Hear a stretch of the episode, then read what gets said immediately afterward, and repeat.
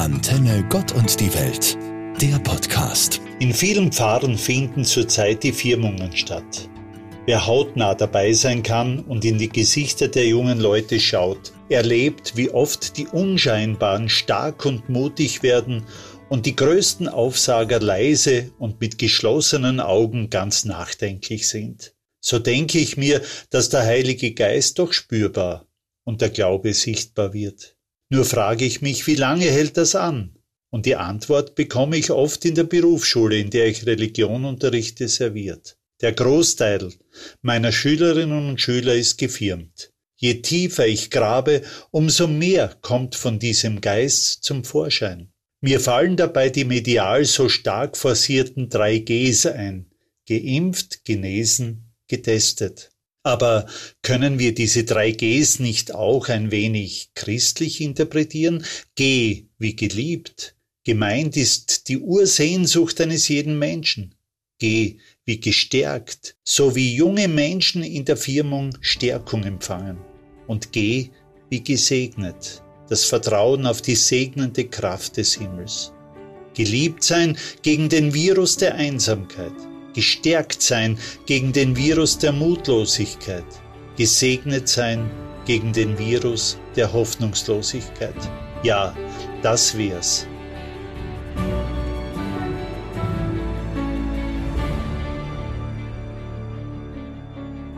Wir sind in der letzten Woche dieses Schuljahres angekommen. Für die meisten ist es wahrscheinlich eine riesige Freude, stehen doch die Ferien vor der Tür. Für einige ist aber auch ein Quäntchen Wehmut dabei. Ich denke da an die Abschlussklassen, wo für die Schülerinnen und Schüler ein neuer Lebensabschnitt beginnt. Ich habe zum Beispiel in einer Schulklasse meine jungen Leute gefragt, was ihnen so zum Schulschluss in den Sinn kommt. Samuel Kalcher etwa fiel dazu Folgendes ein. Der Abschluss ist nicht das Ende, das hatte mir meine Mutter immer gesagt. Er ist der Anfang von etwas Neuem, so wie der Abschluss der Pflichtschule nicht das Ende war.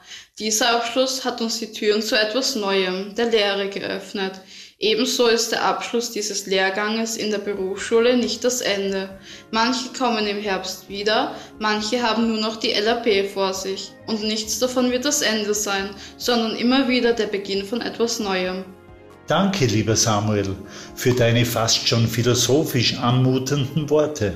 Und du hast vollkommen recht. Es gibt kein Ende, keinen Abschluss, ohne dass ihm nicht doch der Zauber des Anfangs innewohne.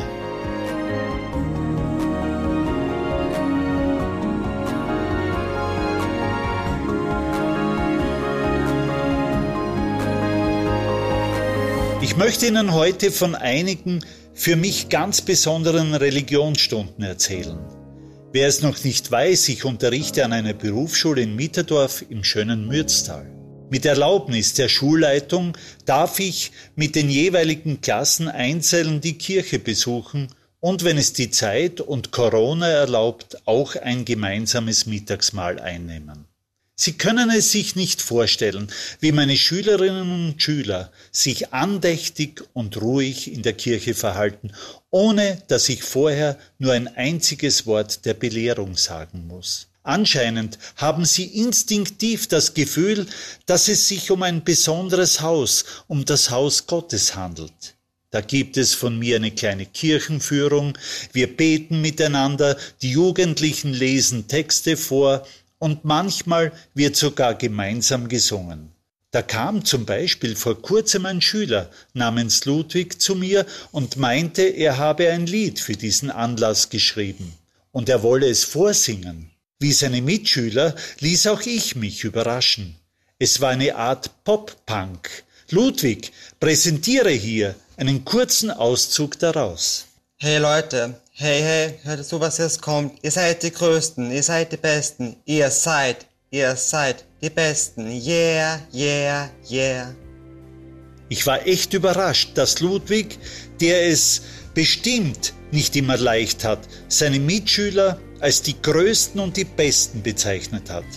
Und mir kam in der Kirche der Gedanke, ist nicht das auch ein Ansinnen Gottes? Uns als seine geliebten Kinder, als die Besten und größten anzusehen.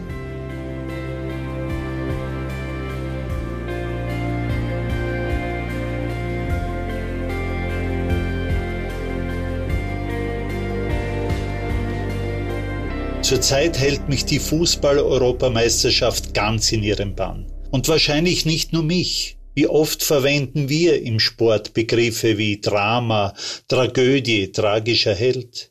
Dabei ist in Wahrheit ja nichts passiert, außer dass jemand einen Elfmeter verschossen hat oder mit einer roten Karte seine Mannschaft geschwächt hat oder ein mehr als knappes Abseits gegeben oder nicht gegeben wurde. Die Welt des Sports ist eine künstliche Welt, wie die Welt des Theaters. Aber manchmal lässt sich das echte Leben nicht verdrängen. Wenn ein Spieler auf dem Feld bewusstlos zusammenbricht und reanimiert werden muss, sind Tore, knappe Abseitsentscheidungen oder nicht gegebene Elfmeter völlig egal. Weil nur eines zählt, dass Christian Eriksen aus dem Team Dänemarks lebt und bei Bewusstsein ist. Sie erinnern sich?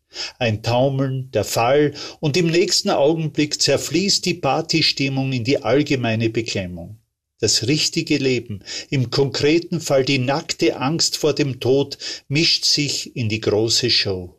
Hochbezahlte Fußballprofis haben Tränen in den Augen, haben ihre Hände zum Gebet gefaltet, bilden einen Kreis um ihren Mannschaftskollegen, vor den Blicken eines Millionenpublikums zu schützen. Die Freundin und Mutter seiner beiden Kinder aufgelöst am Spielfeldrand, getröstet von einigen Mitspielern. Die Fans bei der Mannschaften skandieren abwechselnd seinen Namen. Alles Zeichen von gemeinsam erlebter Betroffenheit.